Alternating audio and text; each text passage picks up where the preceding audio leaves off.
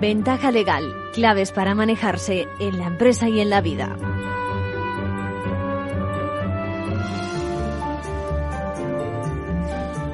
Bienvenidos a una nueva edición de Ventaja Legal con el propósito de divulgar, ya saben, lo que ocurre en el panorama jurídico tan controvertido, tan protagonista de primeras portadas Ojalá pensamos muchos que no fuera así.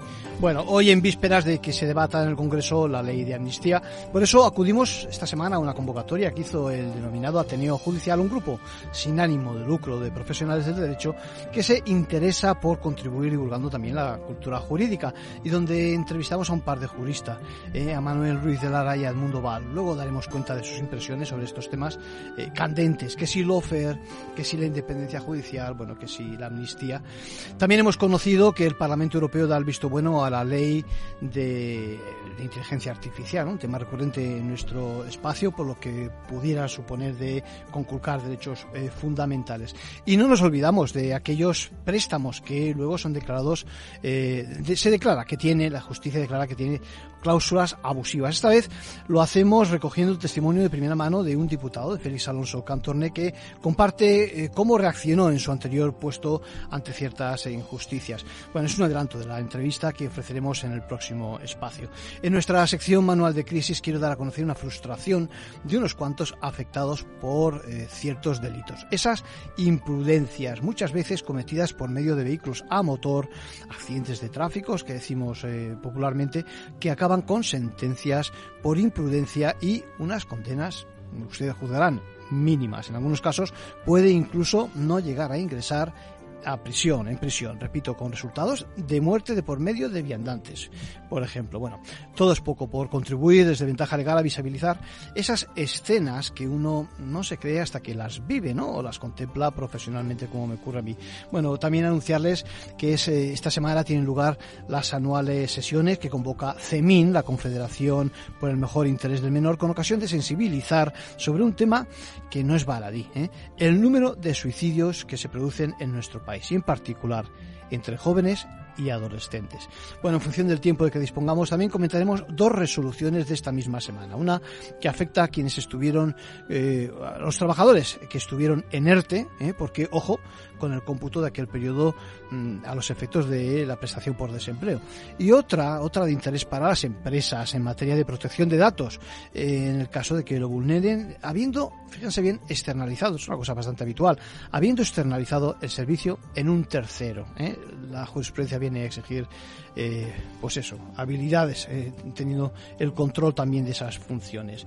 Bueno, en todo caso, pueden escuchar estas intervenciones en la página web de Capital Radio, en la pestaña de Ventaja Legal. Y una recomendación vamos a hacer también con un libro que se llama Rosa Rosae, lectura rigurosa, pero a la vez también simpática para estas fechas de regalos y de relax. Contaremos con la visión y con la visita también de, de su autor. Ahora sí que comenzamos con la actualidad de la mano de los compañeros de la abogacía.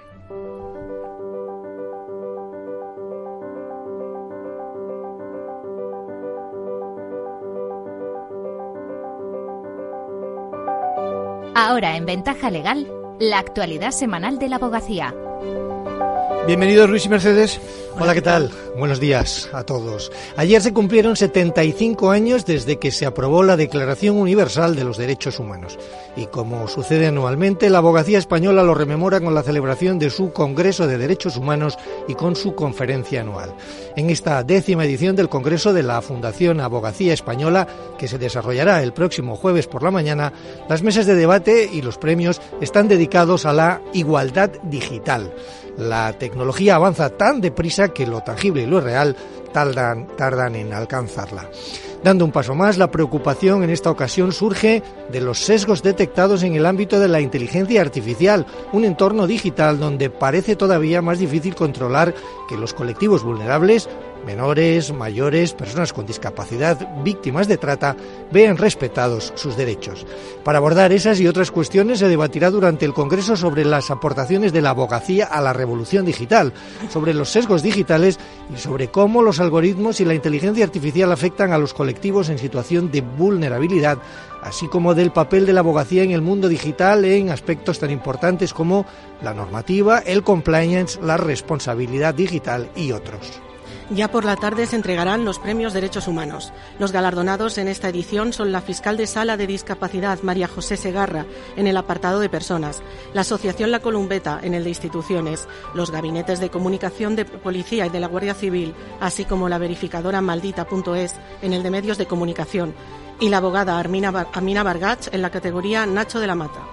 La ceremonia lleva por título Los derechos digitales en el laberinto digital y quiere premiar la labor de personas y colectivos que con su trabajo contribuyen a evitar que el mundo digital amplíe la desigualdad y entre quienes están inmersos en ese nuevo mundo virtual y quienes tienen problemas para adaptarse a él.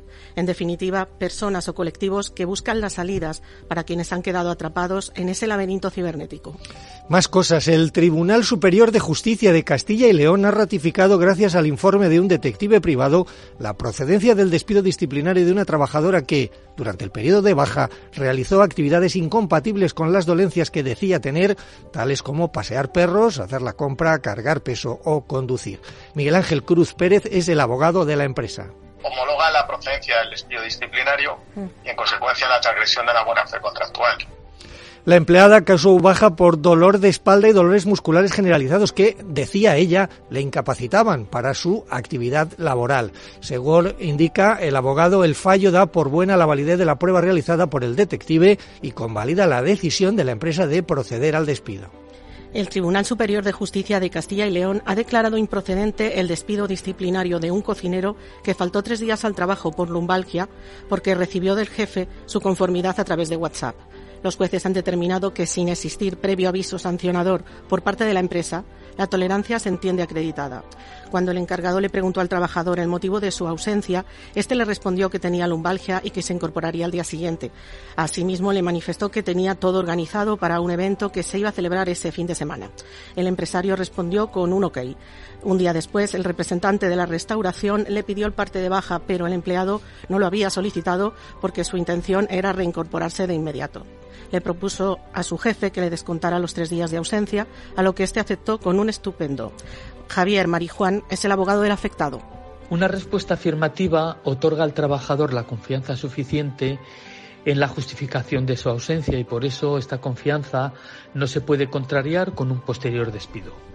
El fallo obliga a la empresa de restauración a readmitir al trabajador o abonarle una indemnización de más de 3.300 euros.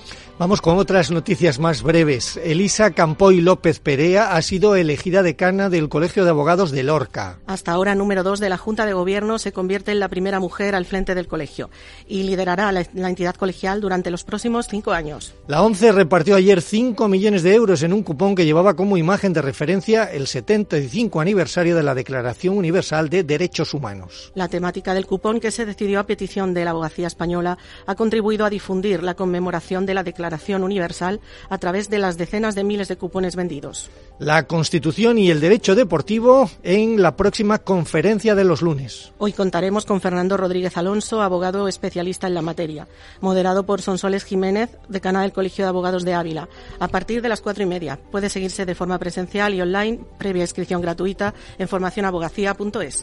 Eso es todo por hoy. Hasta la semana que viene. Muchas gracias.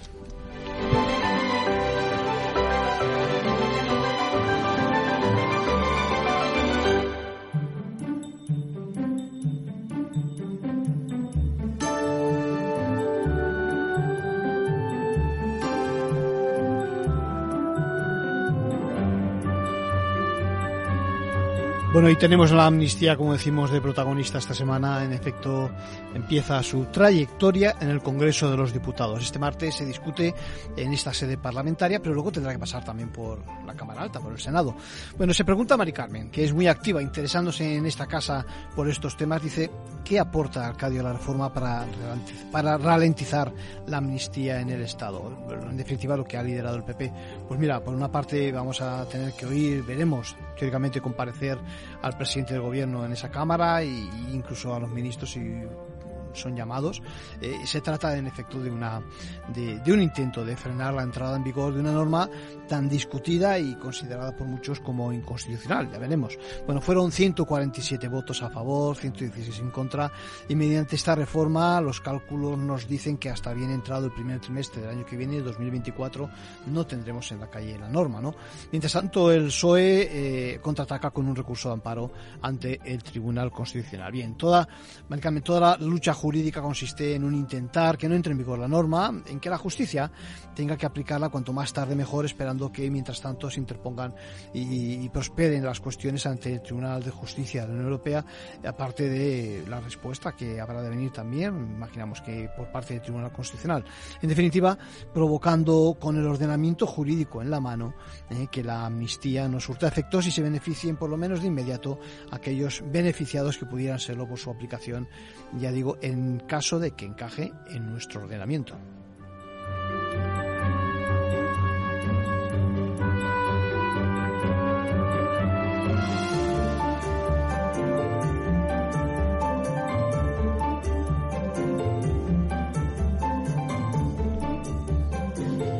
Bien, les decía que eh, Ventaja asistió a un acto convocado por Ateneo Judicial, un grupo de profesionales muy interesante del mundo judicial, y, y allí recogimos varios testimonios. El primero que quiero que escuchen es precisamente el de Manuel Ruiz de Lara, el es magistrado, y le preguntábamos acerca de sus impresiones por ese nuevo concepto que asalta en nuestros titulares, el denominado lawfare el lawfare es una falacia, o sea, no existe lawfare en España. Al fin y al cabo, lo que pretende, esto es un término que se adopta de Kirchner, que emplea para decir que los jueces la perseguían en Argentina, que había una conspiración judicial y que los jueces resolvían no conforme a derechos, sino por motivos políticos. Ese era un término que hasta hace poco estaba asumido solo por los diputados de Podemos, pero parece que ahora que el gobierno también lo asume, el presidente del gobierno, el ministro de Transporte, incluso el ministro de Justicia y es acusar a los jueces de prevaricación. Tampoco señalan en concreto quién es el que ejercita ese laufer, pero sería tan fácil como si tienen conocimiento o creen que algún juez resuelve no por motivos conforme a derecho, sino por motivos políticos, para perseguir a un partido o a un político que presenten una querella por prevaricación contra ese juez al que acusan de laufer y que decidan los tribunales. Pero al margen de eso, a mí me parece muy peligroso que desde un otro poder del Estado, desde el Poder Ejecutivo, se ponga en tela de juicio la independencia del Poder Judicial, porque al fin y al cabo se trata, en definitiva, con esa idea de menoscabar el prestigio de la carrera judicial, menoscabarla a la judicatura, con el objetivo de tener jueces sumisos y que resuelvan no conforme a derechos, sino siguiendo las instrucciones del Gobierno. Bueno, son las impresiones de un magistrado de referencia y, y también tenemos, recogimos el testimonio de Edmundo Val, eh, otro jurista, otro jurista en este caso también de referencia, eh, abogado del Estado. Lo escuchamos.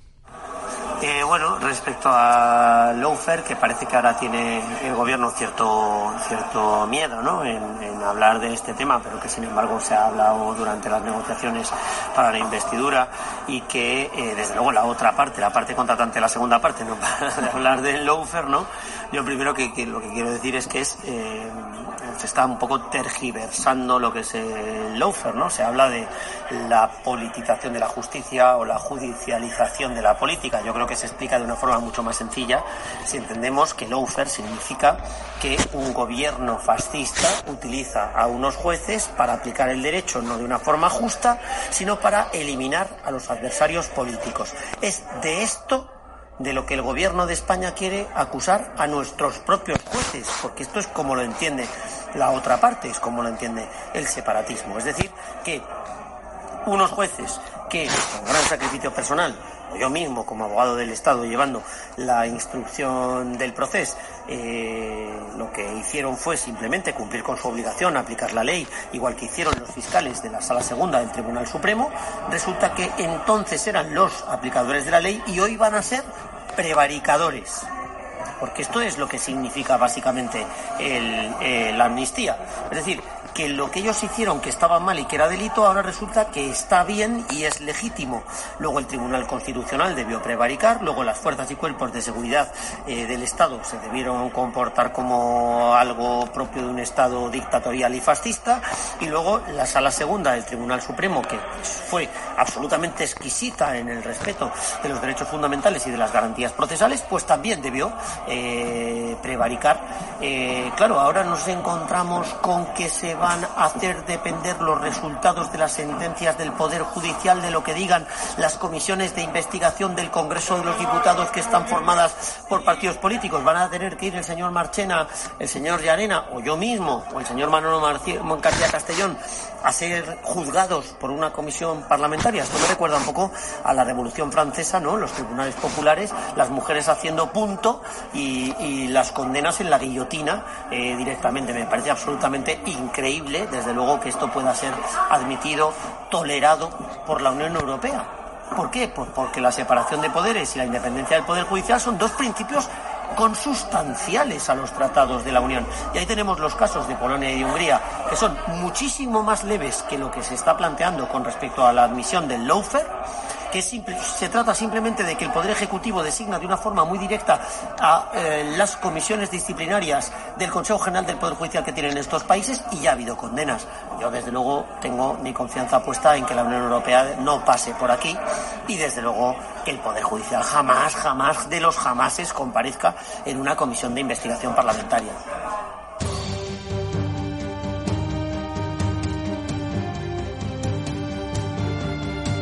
Manual de crisis. Reglas a seguir en caso de necesidad. Bueno, no es fácil a veces asimilar muchas veces la labor de la justicia, ¿no? Lo que muchos no entienden es que eh, intentar buscar un responsable de lo que se califica en la calle como injusticias es, es muy complejo, ¿no? Y la mayoría de las veces, mm, por no decir prácticamente todas, el juez es únicamente aquel que aplica la ley. Dicho de otra manera, que a pesar de cierto margen es la norma la que dispone, por ejemplo, el castigo que merece la comisión de un delito. En fechas donde todos somos especialmente sensibles, recordando a nuestros familiares que ya están, que no están con nosotros, un padre, José Antonio, a quien agradezco sus, letras, eh, perdió a su hijo a resultas de un accidente de tráfico provocado por un tercero, que a su vez abusó de drogas y de alcohol y quiere que leo literal, se divulgue las penas mínimas que cumplen estos delincuentes. Bueno, José Antonio los califica de otra forma, mejor no lo reproduzco, se lo pueden imaginar, entendemos perfectamente la frustración y el sentir de un padre en esta situación. Muchas gracias por tu colaboración, eh, José Antonio. Bueno, no es la primera vez que sacamos este tema, a nivel popular es una sorpresa cuando le toca a alguien de cerca como víctima, pero enlazando con lo que decía al principio, es lo que dispone la ley. ¿eh? Nuestro Código Penal en vigor. ¿eh? En efecto, nos enfrentamos, nos enfrentamos, fíjense, ante el delito de conducción bajo la influencia de bebidas alcohólicas, que está previsto y penado en el artículo 379 del Código Penal, y por otro lado, ante un delito de un homicidio por imprudencia grave cometido con vehículo a, motor, y previsto también en el 142 del Código Penal. Lo que sucede es que la única forma de acabar con esta situación, ya digo, eso es lo que dice nuestra ley, es precisamente mm, cambiar la ley, la reforma del Código Penal, no hay otra, eh, José Antonio. Bueno, la sociedad a veces no somos conscientes de ello hasta que vimos en primera persona estos casos. La sociedad, decía, es muy, yo creo que muy condescendiente, tal y como apunta José Antonio, o dicho de forma popular, es verdad que sale muy barata la imprudencia. Eh, en estos casos donde, además, repito, hay un fallecido que no tiene nada que ver con eh, lo que ha, ocurrido, ¿no? Bueno, estoy de acuerdo y esto es una opinión muy personal en que algo habrá que hacer, habría que hacer y desde luego desde este espacio me solidarizo con aquellos afectados y lo único que puedo decir es o hacer es eh, divulgar y, dar a conocer esta escena que ojalá no la viviese nadie. Vale, eh, por cerrar el tema, fíjate, quiero compartir con nuestros seguidores unos hechos que hace apenas una semana eh, veíamos y que para que vean que no son casos aislados.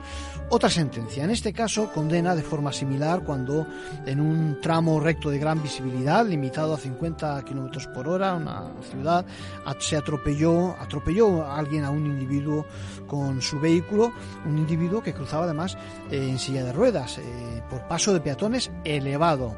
¿eh? El auto la verdad es que no, no atendió al, paso a peatones, no redujo la velocidad. El condenado se encontraba incapacitado, cuidado, para la conducción, que declaró que estoy leyendo a partir de ahora el texto de la resolución, con motivo de la prueba, previa ingesta alcohólica, motivo por el cual no percibió la presencia de peatones, avanzando ya el paso, avanzado ya el paso de cebra. No accionó los frenos hasta el momento en que se produjo el impacto, deteniéndose el vehículo 14 metros más adelante. El caso es que el peatón fue proyectado, se golpeó en la cabeza, certificando el fallecimiento en el mismo lugar minutos después a causa de ese traumatismo cráneo cervical eh, y, craneal y cervical. Repito, repito que es un caso más donde se declara eh, el delito de homicidio por imprudencia grave cometido con vehículo motor previsto y penado en el, en el artículo 124 perdón, 142.1 del Código Penal. Pero, eh, ¿cuánto supone, quizás es la pregunta que se hace la gente en tiempo en medida de presión en nuestros eh, en estos casos, ¿no? Bueno, pues la pena, fíjense aquí, según el artículo 382 del Código Penal, es de dos meses, perdón, estoy mal, de dos años, seis meses y un día de prisión inhabilitación especial para el ejercicio de derecho de sufragio pasivo durante el tipo de la condena y, por supuesto, privación del derecho a conducir vehículos a motor y ciclomotores por tiempo de seis años lo que conforme al artículo 47 del Código Penal resulta la conlleva la, pérdida de vigencia del permiso o licencia de conducción. Aunque aquí fíjense bien, no acaba la cosa. El mismo juzgado acuerda la suspensión, en aplicación de la ley, insisto, en aplicación de la ley, la suspensión de la pena de prisión impuesta de conformidad con ese artículo 80. Eh, son dos años, por lo tanto, suspende, suspende, repito, la pena de prisión condicionado a que no se cometa ningún otro hecho delictivo en ese periodo de tiempo, siendo apercibidos así de que el incumplimiento de dicha condición podría determinar la revocación de la suspensión de la pena de prisión impuesta. Así que ya ven, el condenado recibe la reprimenda de su señoría expresamente, donde incide en que se abstenga de conducir vehículos a motor y ciclomotores, siendo apercibido de que en caso de incumplimiento de dichas prohibiciones incurriría en un delito contra la seguridad vial en su modalidad de conducción sin permiso o licencia. Se entrega al acusado el permiso por parte del acusado el permiso de conducir y se acabó. Es decir, cómo pueden sentirse los familiares y las víctimas en estos casos. Imagínense.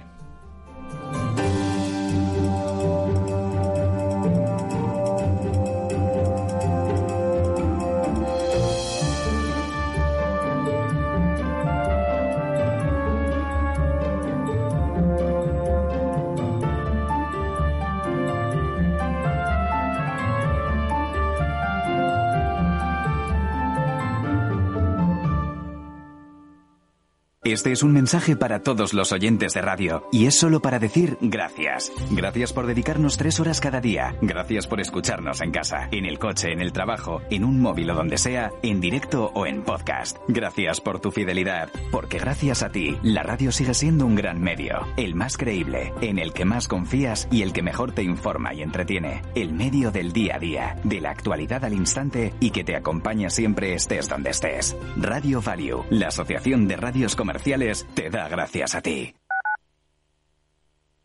Capital Radio 103.2 en la Comunidad de Madrid hemos iniciado el programa Cervicam, la detección precoz de cáncer de cervix en mujeres sin síntomas de entre 25 y 65 años. Es importante que cuando recibas la invitación participes y ganes en salud.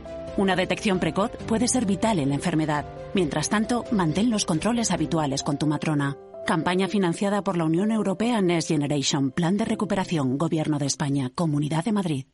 Disfruta de la mejor cocina gallega en Montes de Galicia. Todo un clásico moderno en el barrio de Salamanca. Disfruta de la variada dieta atlántica, de las mejores carnes y pescados tratados con respeto y transparencia y regados con una de las mejores bodegas de la zona. En grupo, en familia o en pareja, Montes de Galicia te ofrece el espacio perfecto en cada ocasión. Esto te estás perdiendo si no escuchas a Rocío Arbiza en Mercado Abierto. Albert Triola, consejero delegado de Oracle. Yo suelo decir que la digitalización es el plan de pensiones de las compañías y las empresas, con lo cual eso va a llevar a que las compañías van a comprar más software. Mercado Abierto con Rocío Arbiza.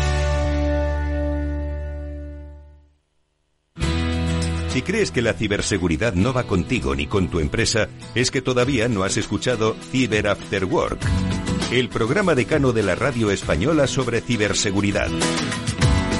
De la mano de Eduardo Castillo y acompañado por Mónica Valle y Pablo Sanemeterio, te ayudamos a proteger tu empresa de las múltiples amenazas que circulan por la red. Cyber After Work. Todos los lunes a partir de las 7 de la tarde en la sintonía de Capital Radio.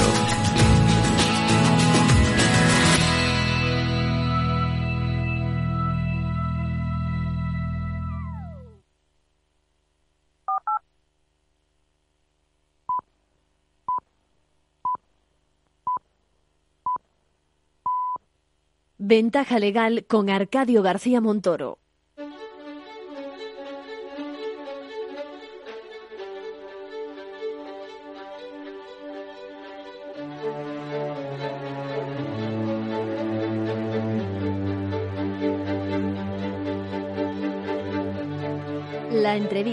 Escuchar, es compartir conocimiento.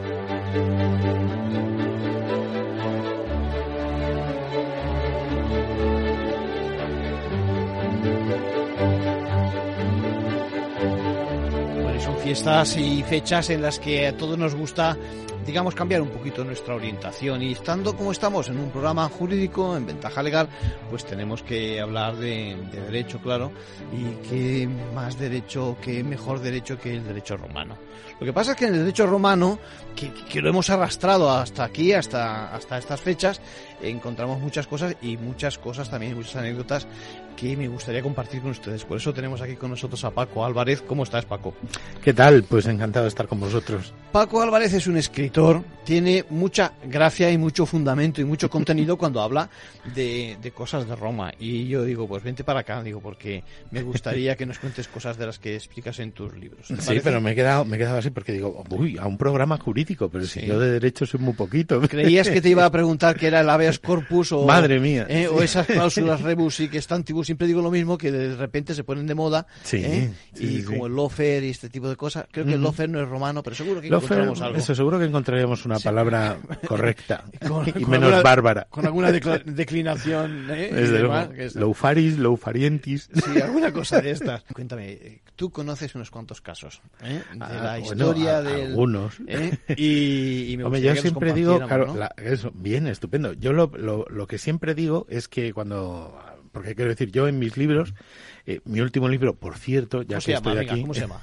se llama Crónica Rosa Rosae, y, y- y bueno, y aunque siempre se decía no hay verano sin romano, pues oye, también se puede decir que no haya Navidad sin romano. Entonces, Sin duda. coger, eh, regalar algún libro de Roma, aunque sea el mío, da igual. Sí.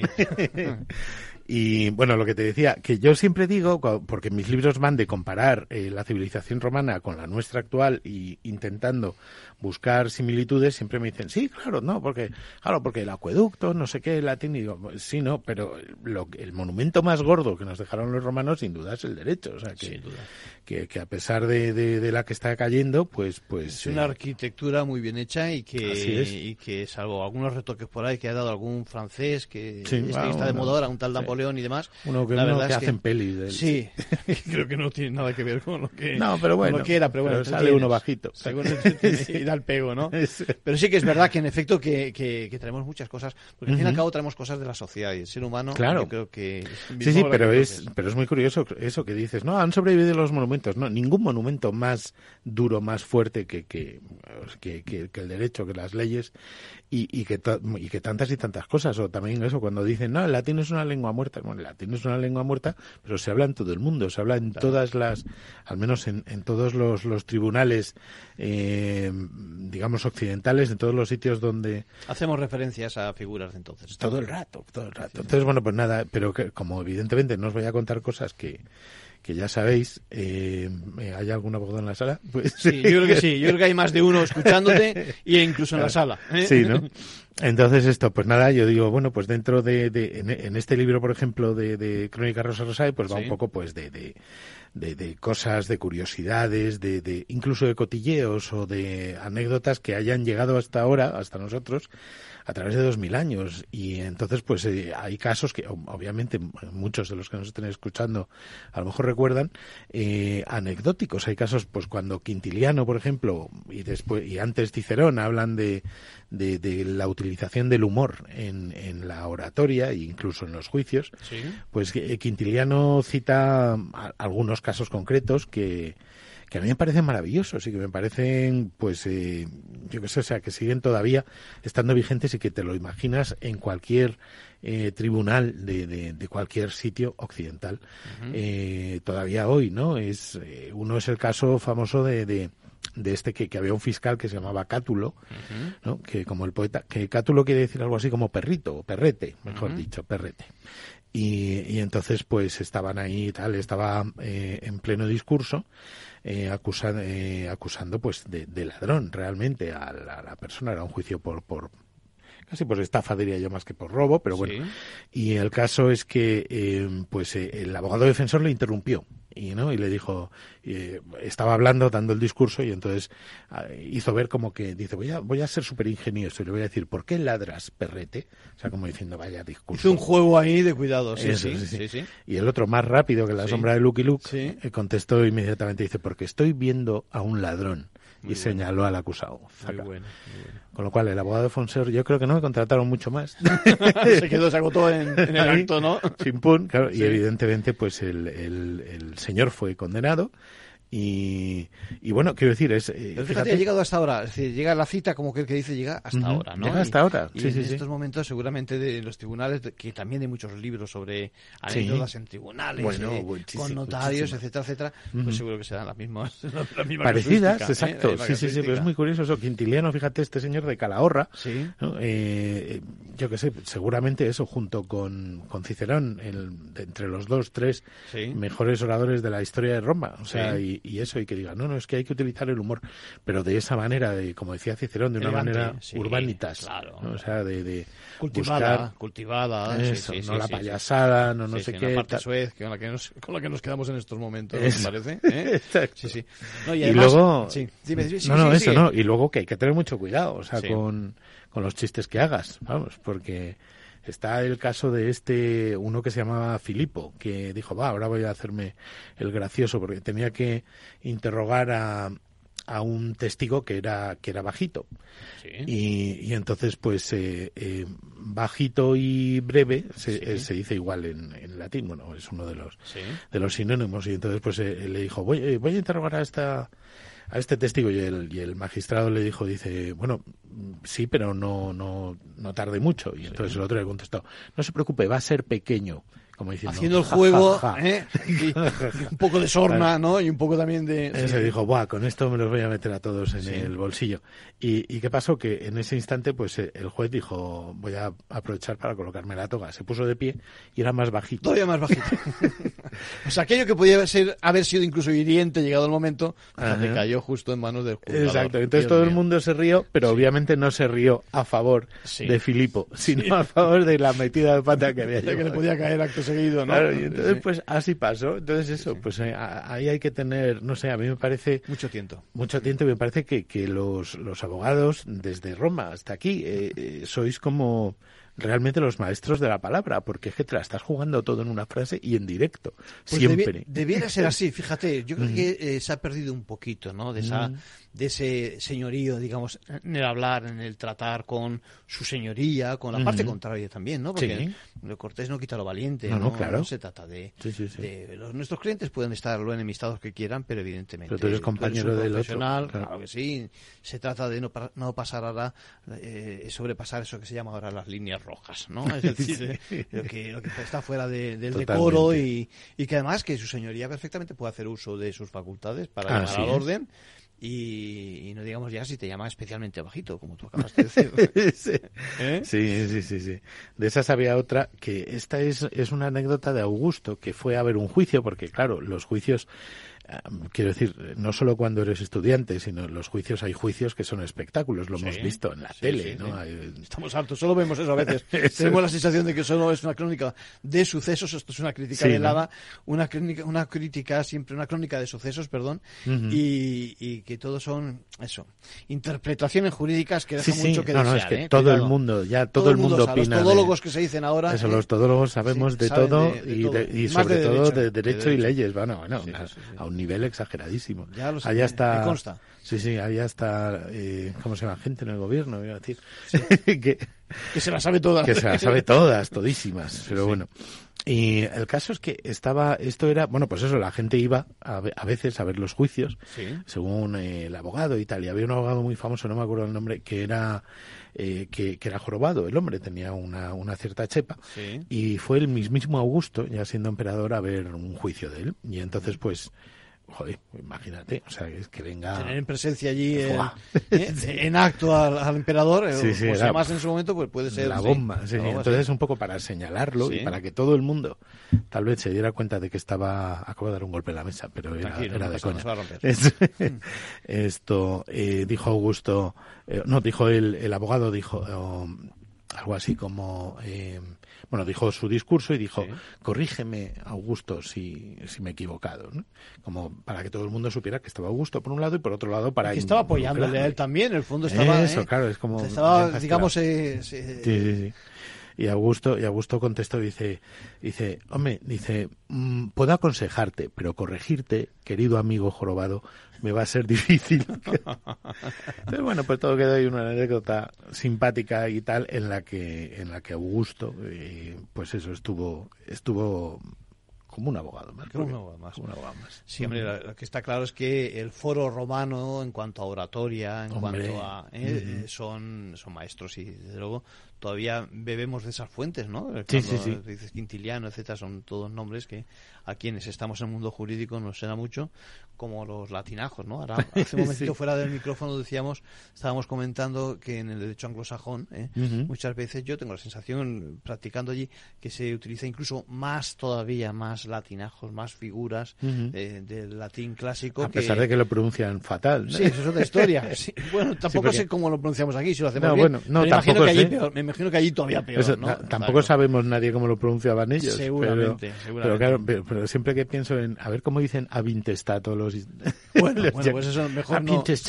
Sí, bueno, de todas formas, si volviendo a la conversación de antes, eh, si a ellos les preguntásemos, como decimos aquí, el lofer, eh, ayer mismo estuve yo en una reunión y, llegó un momento en que no sabía de lo que estaban hablando y resulta que hablaban de eso, de la figura, ¿no? O sea que eso de los idiomas es complicado. Hay que tener ¿eh? mucho cuidado, sí, sí, sí, aquí todavía hmm. muchos, y yo el primero decimos Spiderman. También, y si no, queda, parece que está afectado, ¿no? Que claro, es Spiderman. Spiderman, y, este, este de que va, listo. Microsoft en, en la radio y alguien me dice, ¿cómo no dices Microsoft? Tú que lo sabes decir, digo, tú también lo sabes, cualquiera. pero precisamente igual, por eso. Igual seguramente no te entiende la gente. Hay que hablar inglés o latino, lo que fuera, pero como, como para extranjeros, ¿no? Que, es, es distinto que el nativo, ¿no? Es un, es, un nivel en el que te entiendes, que es lo que se trata, más que de emular ¿eh? lo que habla un nativo del lugar, ¿no te parece? Exactamente, es cuando te encuentras con un holandés y los dos habláis en inglés, claro, pero, pero ahí justito, no vas tampoco a poner figuras. Sí, de hecho, de hecho, de hecho el, que sea inglés de verdad igual no nos entiende. A ninguno. A ninguno, ¿no? Mira, ahí, ¿estos en qué hablarán? No, en inglés, sí, claro. Decía un amigo una vez que en Nueva York decía, decía el día en que entiendas eh, a un taxista de Nueva York, que el que no es sirio es turco, el que no es turco es eh, colombiano, etcétera. El día en que le entiendas eh, hablar su inglés, dice ese día desde luego no sabes inglés. Porque evidentemente es complicado para incluso un nativo. ¿Quién, ¿Quién, era el que decía, dice, dice eh, los ingleses y los norteamericanos tienen muchas cosas en común, entre las cuales no está el idioma? Seguramente. Pues, seguramente, bueno, pues seguramente nuestro latín tampoco tiene pues nada Entonces yo creo que tenemos que tenemos que hacernos con tu libro ¿eh? y tenemos que echarle un vistazo, que además es el último, ¿no? Es una. Sí, es el último. como de- que dice, ha habido que otros antes. Llevamos ¿eh? cinco Sí. sobre Roma. El primero se llama Somos Romanos, que, Sí. Es, es como, digamos, organizar por temática pues la política, el derecho. Allá hay un Sí. capítulo de derecho en el que viene un diccionario, un poco latinajo español, español latinajo, y eh, la política, el, el matrimonio, la religión, etcétera, etcétera, el urbanismo, por ejemplo. Y luego el siguiente se llama Estamos locos estos romanos, que es un poco la historia de la conquista de Hispania. Está muy bien el de la- título, La, sí, conquista del oeste. sí, está muy bien, sí. Eh, luego está Romanos de aquí, que es eh, pues historias de, de romanos que deberían de ser más famosos que nacieron en Hispania, eh, incluyendo algunos que sí que lo son, pero otros que pues que han pasado pues más, más desapercibidos, ¿no? Y, y luego está Mitomorfosis, que es eh, los mitos desde el punto de vista romano y también desde un pu- punto de vista, pues reírnos un poquito y, y pasarlo bien. Y, y- y ahora Crónica Rosa Rosa. Un poco eso, lo que pretendo es hacer afición. O sea, es que la gente se acerque a la historia de una manera distinta, Sí. que vea que no hemos cambiado, que dos mil años no es nada, que no hemos cambiado mucho y que pasen un rato entretenido y que, oye, si quieren saber más, pues ahí hay libros mucho más gordos y, y esto... y- Es una introducción de forma simpática, ya lo digo Así yo, eh, y, y amable y afable, eh, con un contenido real. es decir, Eso es riguroso, evidentemente. es toda la bibliografía es muy buena. Quintiliano existió, que Sí, el, emperador que se dijo también, esto. también existió, ¿no? Que esto, está, esto sale escrito antes, que no me lo he Sí. inventado yo, que, Sí. que Cicerón cuando, cuando en el juicio a Clodio me empieza a decirle que si... eh, porque oh, sabéis que Clodio pues eh, estaba en juicio por haber entrado vestido de mujer en los en los ritos de la bonadea que Yo era no lo sabía, pero me lo estás... Ah, venga, mira. venga, adelántamelo. No hagas Pues muy rápido. que se dicen Muy ahora, pero, pero cuenta, cuéntanos. Muy rápido, pues eso, había una, unas fiestas, una noche en la que solo podía haber mujeres en, en una casa que se, eh, que se despertaba a la, a la buena diosa. Sí. Eh, y, y entonces eso siempre se hacía pues en casa de un magistrado y tal. Y entonces se hizo un año en casa de las Vestales, en, en el templo de las Vestales, eh, que era donde residía entonces eh, Julio César, que era pretor, creo. Y entonces todavía era pretor. Entonces no se le ocurrió otra cosa a un- pues un chaval así un poquito pijo loco Sí. eh, que se llamaba Clodio, eh, Publio Clodio Pulcher, que vestirse de mujer y colarse en las fiestas. Entonces fue un le pillaron porque una bailarina fue a le cogió la mano para bailar con él y vio que la mano pues no era una mano de boxeador. eh, sí, que- y entonces empezaron, "Oh, un hombre, un hombre y tal. Pero bueno, era, era- estaba prohibidísimo, incluso no podía haber ninguna mascota ni ningún animal que fuera macho durante esa época. Entonces fue un sacrilegio enorme y hubo un juicio en el que al final le absolvieron. Pero declaró contra él eh, Cicerón, nada más y nada menos, que se había cruzado con él ese día, porque él presentó un montón de testigos que, decían que él no estaba en Roma y por lo tanto no podía haber llegado a, a que le vieran ahí. Y entonces, pues, al final, pues eso, como es hasta que se demuestre, y en Sí. Roma ya era, pues eh, la, La tablilla de absolvo, caso, sí. exacto, la tablilla de absolvo la levantaron más que los de condemno, Sí. y entonces pues el, el hombre se libró y inmediatamente lo mandaron a Sicilia y lo quitaron de medio y tal. Pero claro, es claro, Cicerón de camino, pues eh, como este eh, lo pi- eh, había estado travestido, pues aprovechó y se apellidaba Pulcro, que es como también limpio, lindo en, en latín, pues sí, hizo demasiados juegos de palabras como para que luego Claudio fuera amigo suyo, ¿no? Pero, pero dijo eso, ¿no? Dice, si a este hombre le quitamos su vestido de azafrán, el relleno de su sujetador, eh, las plumas, no sé qué, tal y cual, seguro que debajo de eso, o detrás, eh, encontramos a un demócrata. Entonces a la gente le gustó mucho, pero menos a Claudio que no le hizo tanta gracia. ¿eh? Sí, debió de sentarle un poquito mal. Bueno, Sí, sí, sí. lo dejamos ahí. Claro que Eh, sí. Ha quedado bien claro que nos gusta mucho tu libro. ¿eh? Vamos a ver si, lo recomendamos en estas fechas y, y nada, cuando haya más anécdotas sobre el tema, cuento contigo para que Cuando nos cuentes queráis. lo que haga falta sobre Roma. Un abrazo. Gracias a todos, hasta luego.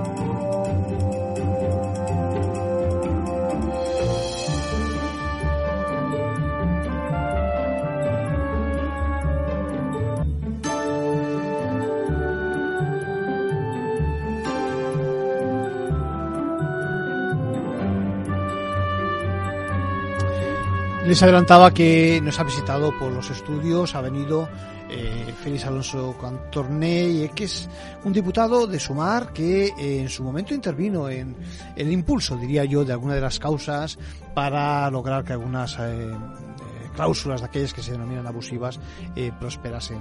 Como lo tuvimos con el estudio, vamos a escuchar sus palabras una vez que conoció de esos casos.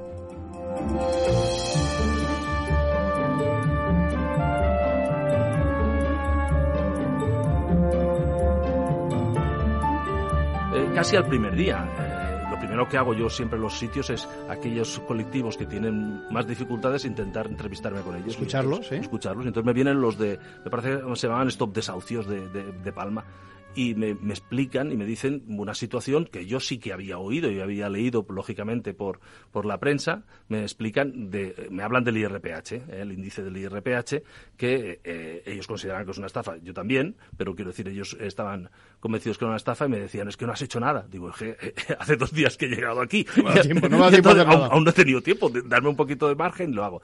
Y efectivamente, entonces a partir de allí tomé más interés.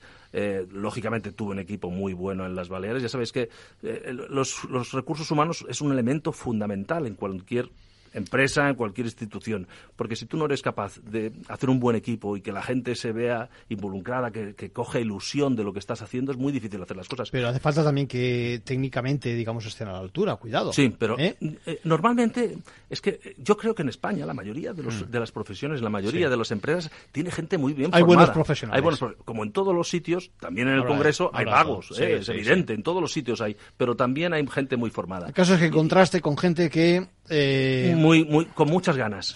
Evidentemente, como siempre en todo, hay, hay, unos que más y otros menos, porque ninguno somos iguales. Y entonces, a partir de ahí, fuimos trabajando, encargamos una serie de informes, también eh, pudimos, gracias a esos informes, pero también porque habíamos detectado diferentes eh, abusos bancarios, pues empezamos también a sancionar, que eso no era habitual, no es muy habitual en consumo, porque lo que te decía antes, si tú no, si la gente no coge ilusión y no ve retos nuevos, pues no se lanza, no digamos, haces lo de siempre, haces lo de siempre.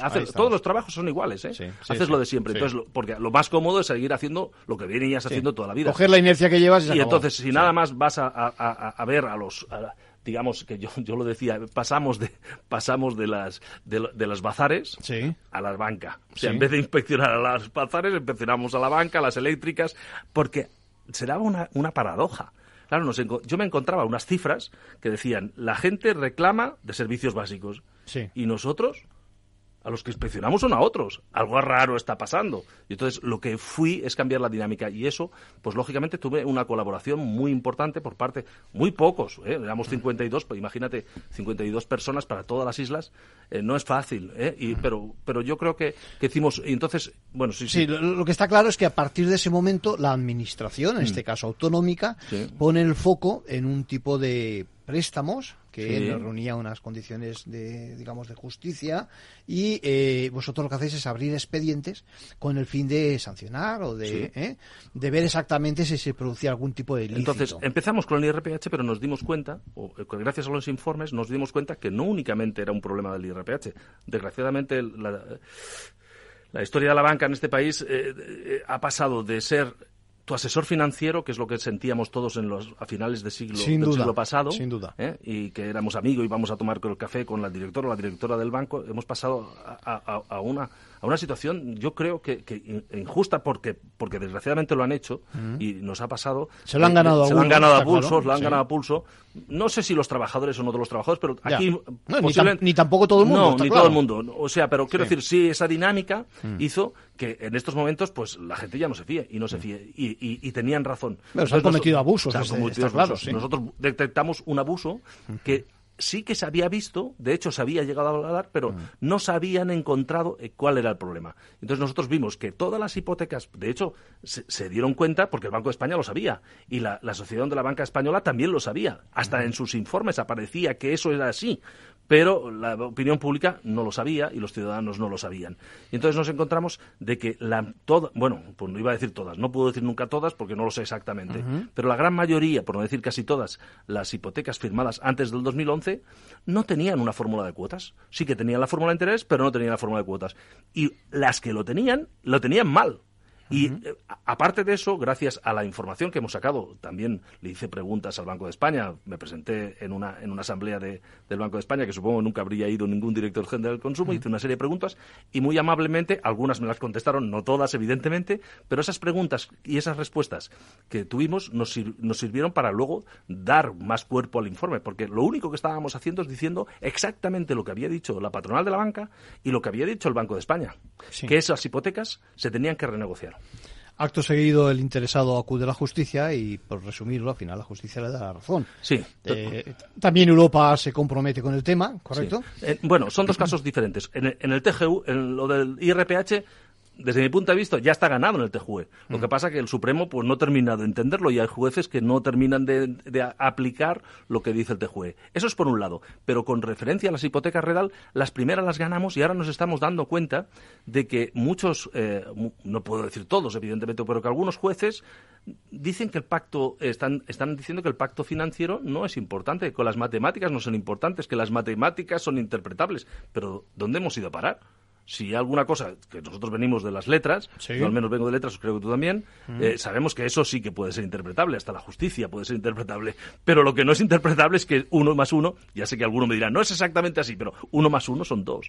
Y entonces nos encontramos con esa dificultad, se están ganando, pero también es verdad que por eso fuimos invitados estrella en el 18 Congreso de la Abogacía de España, porque los abogados están muy interesados, porque ahí ven un filón. es que estamos hablando, según nos decía Guillem Bou, que es el que redactó, el matemático que redactor informe financiero, nos hablaba que a lo mejor eran 10 millones de hipotecas. O sea, estamos hablando de 10 millones de familias que tienen una hipoteca que no está bien hecha. ¿Qué quiere decir eso? Quiere decir, no quiere decir que han de dejar pagar, no, en absoluto. Quiere decir tal como dice el Banco de España, no que lo digo yo, tal como dice el Banco de España, que sea, si la persona no puede pagarla, lo mejor que puede hacer es que cada uno pueda pagarlo. Y pasa, no pasa nada. Cumple con su obligación y ya está, se ha acabado la historia. Pero en el caso supuesto que no pueda pagarla, tiene derecho a consensuar con el banco la posibilidad de una nueva eh, hipoteca, que podría llegar el caso, se podría dar el caso que sea simplemente pagar los intereses, porque eso sí que está obligado, más un euro. Y el último día de, la, de, su cuota hipotecaria, pagar el resto o vender la casa o lo que le diera la gana. ¿Qué significa eso? Que no habría... Un respiro, un respiro, un respiro punto de vista... por, a los que están peor, se les evita el desahucio posiblemente. Que no es ninguna tontería. que no es ninguna tontería, porque todos podemos tener un... bueno, ya te decía que yo también vengo de capas populares y de un día para otro te quedas sin trabajo y no puedes pagar la hipoteca. Sin duda. Y eso puede pasar. Y, y, no únicamente pasa a la gente más pobre. Nada. Pasa a, las capas, a todo el mundo, a las capas medias. Y entonces todo el mundo puede pasar un momento malo y entonces eso te permite que esa gente pueda en un momento determinado renegociar hasta que esté en una situación mejor. O sea, bueno, todos tenemos amigos, conocidos, amigas y conocidas que en un momento determinado su empresa ha cerrado, o le han despedido, o lo que sea, y de, son, de pronto a lo mejor estaba cobrando 2.000 euros, o 3.000, o 1.400, lo que fuera, y de, su, y de pronto... Se queda con cero. Se queda con 1.000 euros o con 800 euros. Sí, sí, sí. ¿Y cómo paga? ¿Cómo come? Si está pagando una hipoteca de 1.000 euros.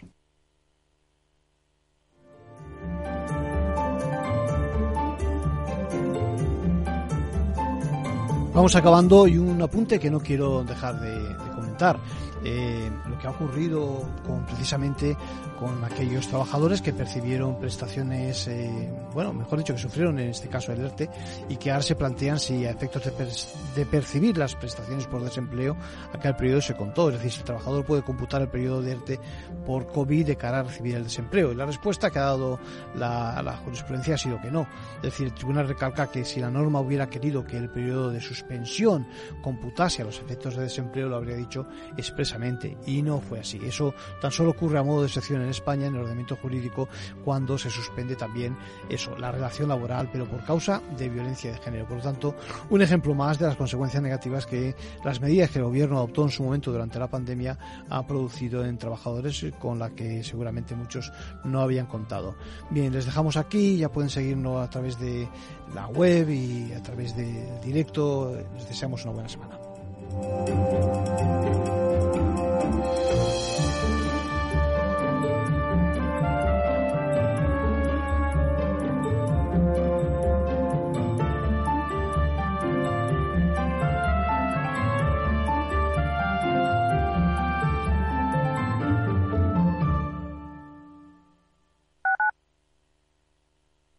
Disfruta de la Navidad en familia con más de 500 pequeños productores de alimentos de Madrid, cuyo esfuerzo y trabajo diario llevan a tu despensa productos de gran calidad y cercanía. Porque en Navidad lo que quieres es celebrar con los tuyos. Hazlo con Alimentos M Producto Certificado. Sabores que despiertan tus sentidos y se convierten en un me gusta. Comunidad de Madrid. Capital Radio lanza el nuevo formato de Cripto Capital, todos los lunes a las 3 de la tarde con el maestro de trading algorítmico Carlos Puch Sajibela. Lo que nadie te cuenta, escúchalo en Cripto Capital. Esto te estás perdiendo si no escuchas a Rocío Arbiza en Mercado Abierto. Salvador Sicat, director de Chase Response y de Haze Technology en España. Hay candidatos que están aceptando ofertas económicas más bajas solo porque la empresa le ofrece una un salario emocional mucho más rico que, que, otras empresas que a lo mejor ofrecen 5.000 euros más, pero que no tienen tantos beneficios sociales, no tienen tanta flexibilidad a la hora de, de entrar y salir o que, o que tienen una política de teletrabajo más, más rígida. Esta, este aspecto, el salario emocional, yo creo que en los últimos cinco años eh, su importancia ha aumentado de manera exponencial como nadie preveía. Mercado Abierto con Rocío Arbiza. Empresas tecnológicas, escuelas de negocios, sindicatos, organizaciones empresariales, empresarios, formadores y figuras relevantes de las administraciones públicas comparten tertulia todos los miércoles a las 3 de la tarde en Cibercotizante, un programa dirigido por José Joaquín Flechoso. Cibercotizante, la digitalización desde una óptica diferente. Capital Radio.